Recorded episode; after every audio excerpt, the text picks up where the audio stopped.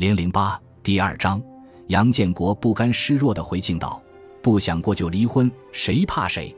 何向华见俩人针尖对麦芒，互不相让，扭头对杨浪说：“杨浪，你先回学校，别耽误了复习。”杨浪得意的仰起头，瞪了杨建国一眼，胜利的走了出去。杨建国一下急了，问：“向华，你得让他签了呀，怎么还让他走呢？”何向华却说：“你不是说你家家务事儿我管不了吗？”杨建国不服气的小声说：“你，你是向着他们娘俩是不是？”何向华平心静气的回道：“我谁也不像，我只像你。”接着，何向华转身对薛丽萍道：“师姐，你也先回车间，我跟他说。”薛丽萍也不服气的瞪了杨建国一眼，拽了拽自己的衣服，扭着丰满的屁股走了。一直在旁边没有吭气的王顺田这才开了枪：“老杨，你说你这脾气多大个事儿？至于在厂里闹吗？怎么不至于？”当年我在师傅身前发过誓，杨浪要是进不了厂，我怎么跟九泉之下的师傅交代？杨建国不买账地回道。何向华显然对这句话并不认可，他没有给杨建国留情面，不软不硬地说道：“你师傅是我爸，我会跟他解释。下了班，你去我办公室。”说完径直走了。杨建国没想到何向华会这么说，知道再待下去也没啥意思。只好垂头丧气的离开，望着杨建国垂头丧气的背影，文处长哑然失笑，对王顺田说：“何老师傅都死了多少年了？你说他们动不动就把他老人家抬出来？哎，老王，何三宝他们死在坦桑尼亚快二十年了吧？”王顺田斜着脑袋想了想，回答：“七八年，可不，再过两年就二十年了。”杨建国样样不乐地回到车体车间。工作区四起的各种噪声让他不胜心烦。其实，平日里切割机产生的火花、焊接机飞溅的焊花，都是他眼中最美的风景。但此时他却觉得他们是那样的刺眼和多余，仿佛在故意嘲笑着他。他的内心深深的袭来一阵无力感。此前他觉得工作和生活中的许多东西自己都能把控，但现在突然发现其实并非如此。回想自己与薛丽萍谈恋爱和刚结婚那阵儿，她像一只可爱的猫咪一样，是那般的温顺和乖巧，样样事儿都顺自己。但现在怎么变得这般刁蛮和不可理喻？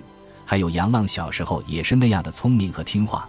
当他学会唱第一首歌时，自己还给他买过巧克力，那时多希望他能快点长大。可如今长大了，咋就这么让人不省心呢？他想起惨死在坦桑尼亚的师傅和三宝。还有可怜的年轻的师弟周泽南、罗志豪，唉，人生无常，与已常年在异国他乡的他们相比，自己无疑万分幸运。想起师傅临死前将正在上高中的何向华托付给自己的场景，回想在自己的资助下，何向华一路顺利地上了大学，一步一个脚印成长为兵机场最年轻的副厂长，他心中又有不小的安慰。再想想周辉和罗娟这两个孩子，也算省心听话。周辉学习好，将来上个好点的大学应该没问题。罗娟学习虽然差，但厂里也会关照他读技校进厂上班，也算有个交代了。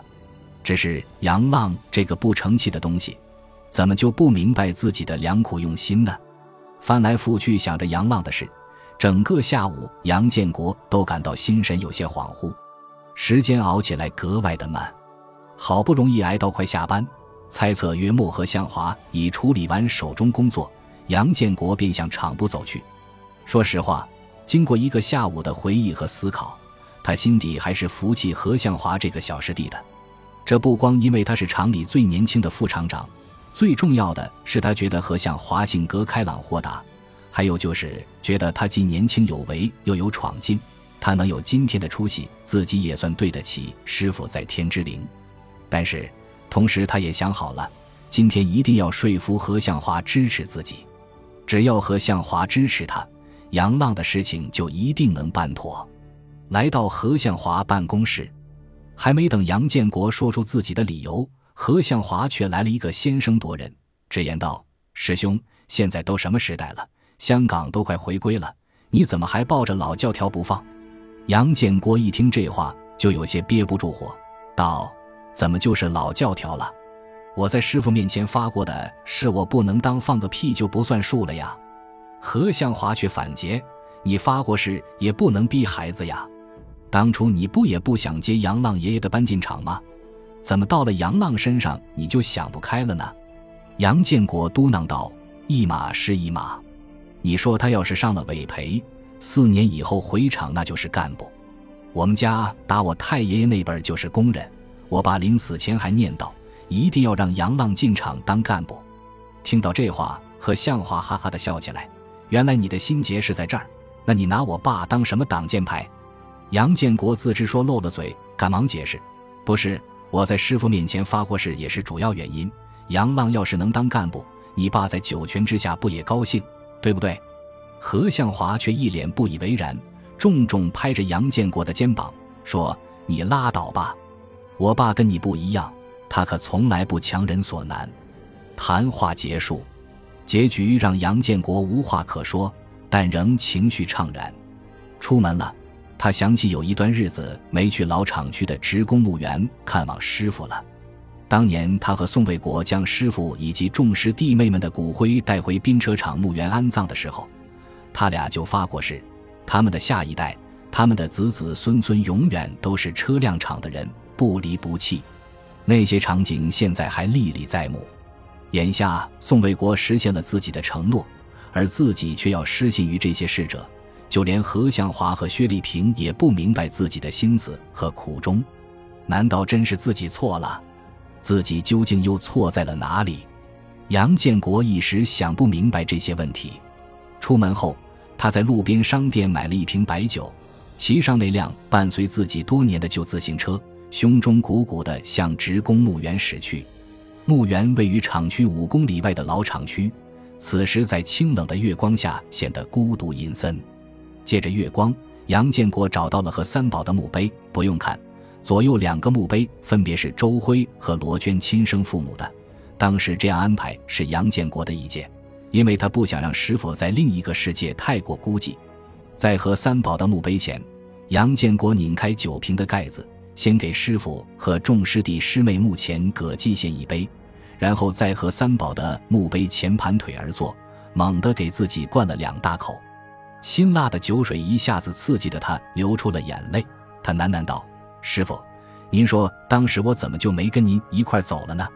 咱一块走了多好，省得活在这世上这么多不顺心的事儿。”墓碑冰冷，月光若水，一口接一口的喝着酒。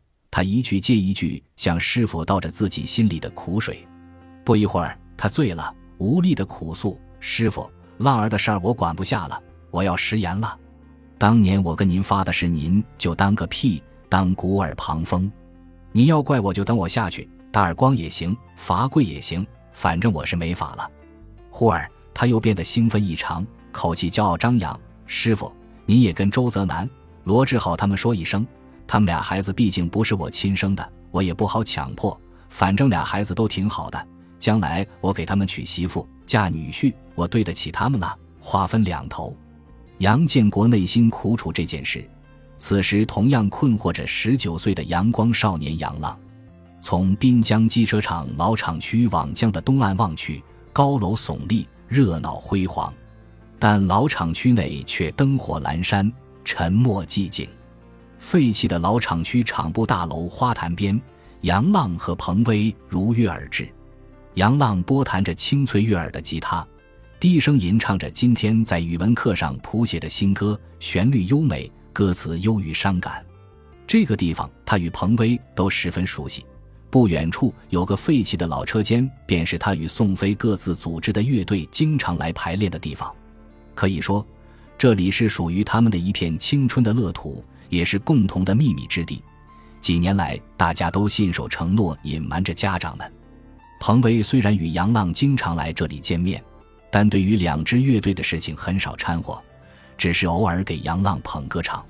在彭威的内心里，也有很多烦心事，譬如他讨厌父亲彭明选身上那种市侩和贪慕虚荣，讨厌他爱耍小聪明、见风使舵的性格，受姥姥的影响。他不喜欢母亲王三妹那股自私自利和动不动就撒泼耍浑的劲儿，他觉得女人就应该有小资的情调，就应该像白莲花一样美丽优雅的绽放。然而，他又清楚子不嫌母丑的道理，对于这些不能改变的东西，只能选择忍受和逃避。这也是他发奋读书的一个重要原因。他就是想通过自己的努力离开兵机场这片庸俗的天地，尽量远离自己的父母，过上自己想要的生活。彭威理解杨浪的难过，心里也暗暗心疼他，但他不能明显的表现出来。他知道他俩现在最重要的是学业，是考上心仪的大学，否则一切都无从谈起。感谢您的收听，喜欢别忘了订阅加关注。主页有更多精彩内容。